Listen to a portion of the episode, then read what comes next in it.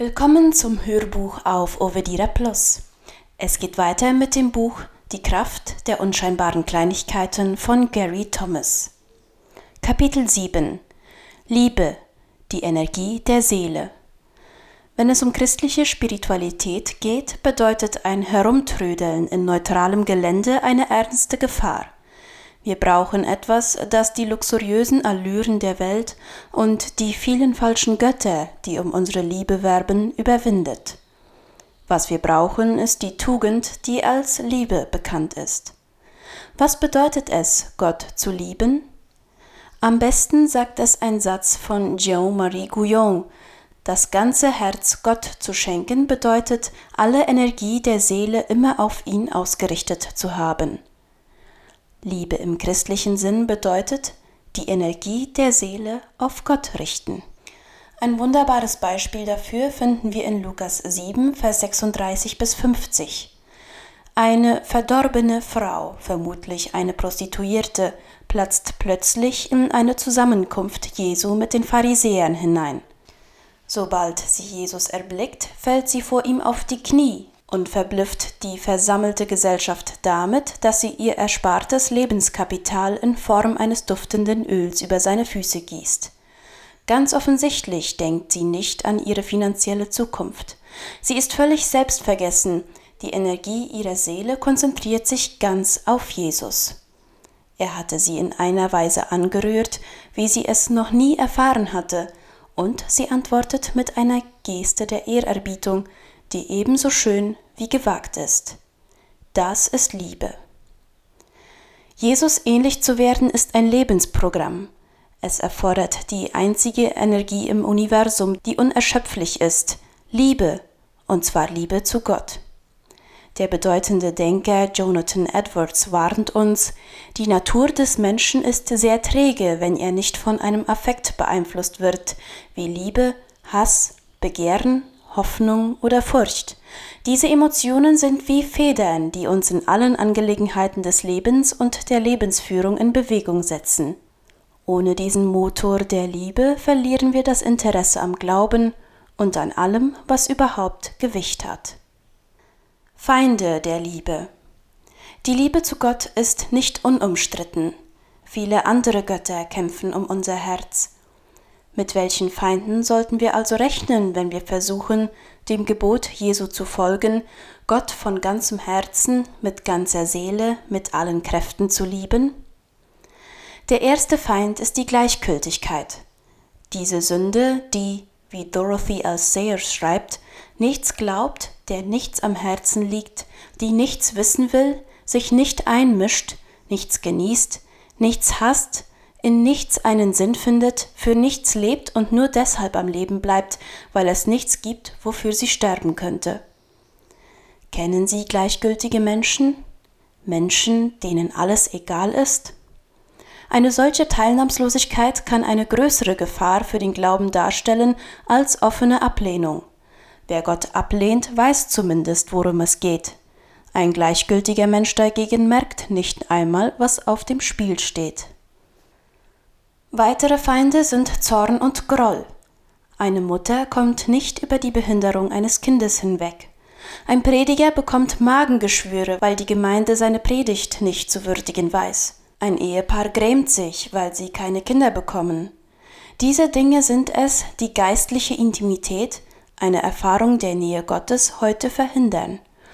Oft genug haben wir zu hohe Erwartungen und wir grollen Gott, wenn ein Traum sich nicht erfüllt. Zorn und Groll können nicht zusammen mit der Demut existieren, und sie unterminieren auch die Haltung der Hingabe. Diese beiden Grundhaltungen aber gehören zum Fundament des Glaubens. Ein dritter Feind ist die Furcht und damit zusammenhängend ein Mangel an Vertrauen. In der Gegenwart eines gewalttätigen Menschen kann man nicht entspannt sein. Wenn unser Bild von Gott so ist, dass wir ständig vor ihm auf der Hut sein müssen, ständig vor seiner Strafe zittern, dann werden wir wohl kaum echte Intimität erfahren. Ein vierter Feind ist zu viel Aktivität. Kaum ein Mensch entscheidet sich bewusst dafür, Gott links liegen zu lassen. Meistens vollzieht sich die Abwendung von Gott so, dass wir einfach zu beschäftigt sind mit anderen Dingen. Wir haben zu viele Termine. Und dann gibt es da noch einen weiteren Feind, unsere westliche Angst und unser Argwohn gegenüber Gefühlen. Verstehen Sie mich nicht falsch. Ich halte sehr viel von theologischem Wissen und davon, die dogmatischen Grundlagen des Glaubens zu kennen. Aber es reicht nicht aus, dass unser Geist gut informiert ist, wenn unser Herz nicht ebenso leidenschaftlich für Gott schlägt. Was wir glauben, ist natürlich entscheidend, aber ebenso entscheidend ist die Energie unseres Seins, die Affekte und Emotionen. Wer nur über das dogmatische Wissen und die Theorie verfügt, aber nicht über die Liebe, wird nie erfassen, wie gut der Glaube ist, sagt Jonathan Edwards. Natürlich kann man auch Gefühle überbewerten. Natürlich ist unser Glaube wahr, ob wir ihn nun leidenschaftlich erleben oder nicht. Aber die Gefühle zu unterschätzen hatte seinen Preis, denn ohne Emotionen lieben wir zu wenig. Ohne Liebe verändern wir uns nicht. Und ohne Veränderung werden wir nicht die Menschen, die Gott aus uns machen will. Eine Veränderung von religiöser Bedeutung wird es nicht geben, es sei denn, dass unsere Affekte berührt werden. Was hält Sie davon ab, Gott zu lieben? Gleichgültigkeit, Zorn oder Groll, Angst oder dass Sie mit Emotionen sowieso Probleme haben? Das Wesen der Liebe. Der Horror des Horrors in der Bibel ist ein verhärtetes Herz. In Markus 3, Vers 5 erfahren wir, dass Jesus traurig ist über die Hartherzigkeit der Pharisäer.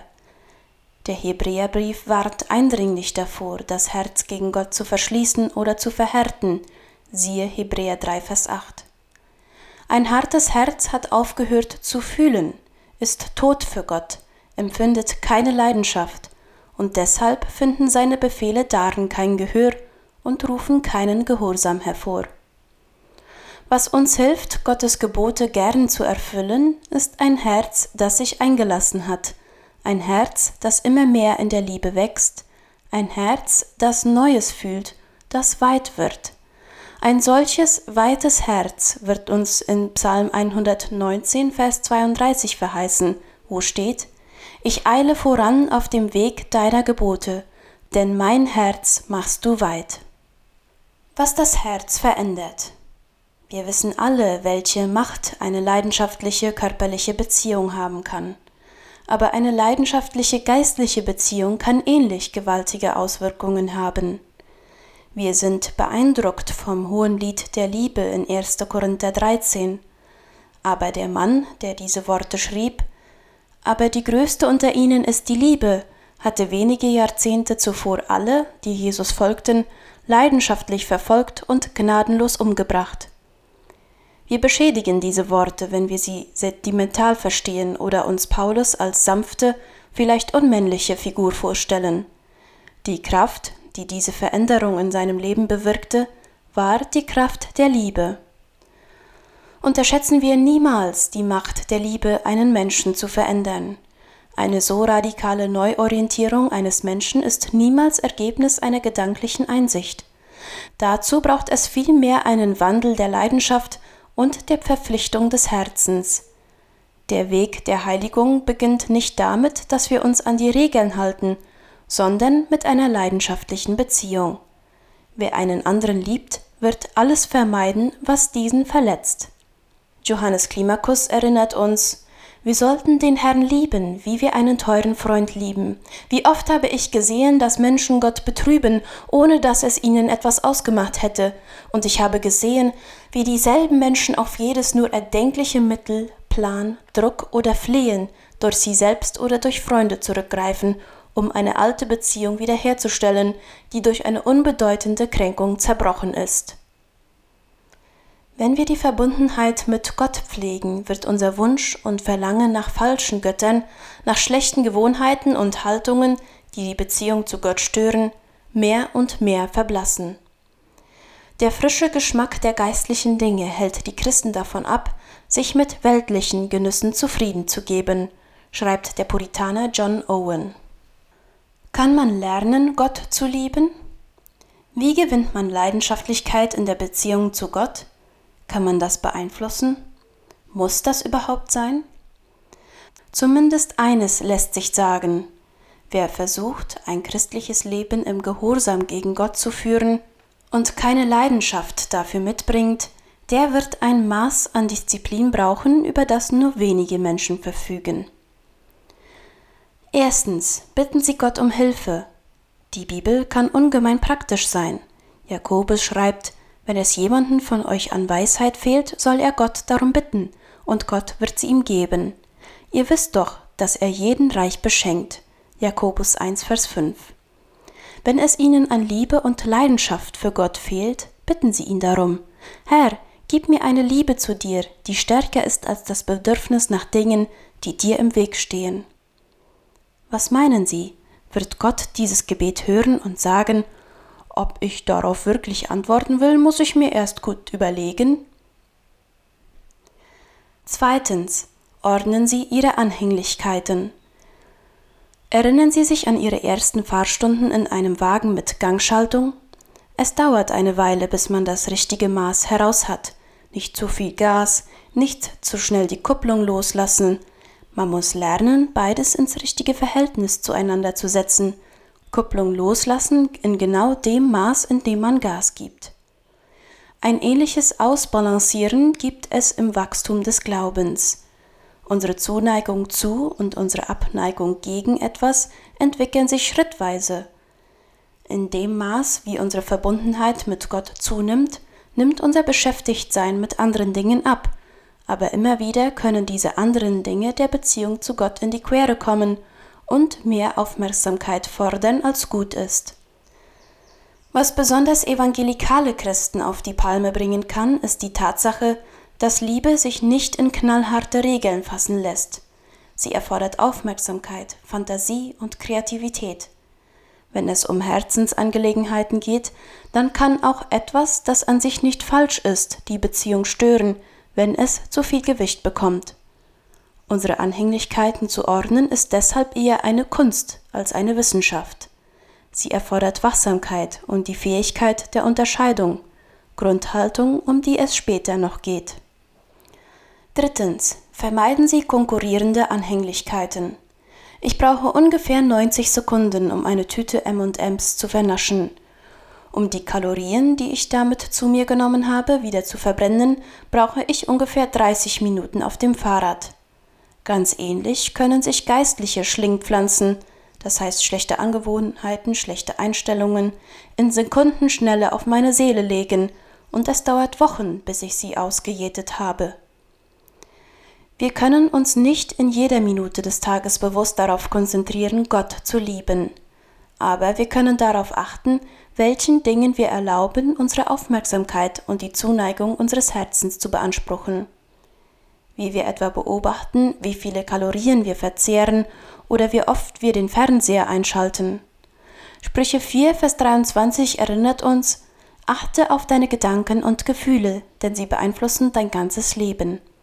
Oder, wie Luther übersetzt, behüte dein Herz mit allem Fleiß, denn daraus quillt das Leben. Viertens. Meditieren Sie die Schönheit und Güte Gottes.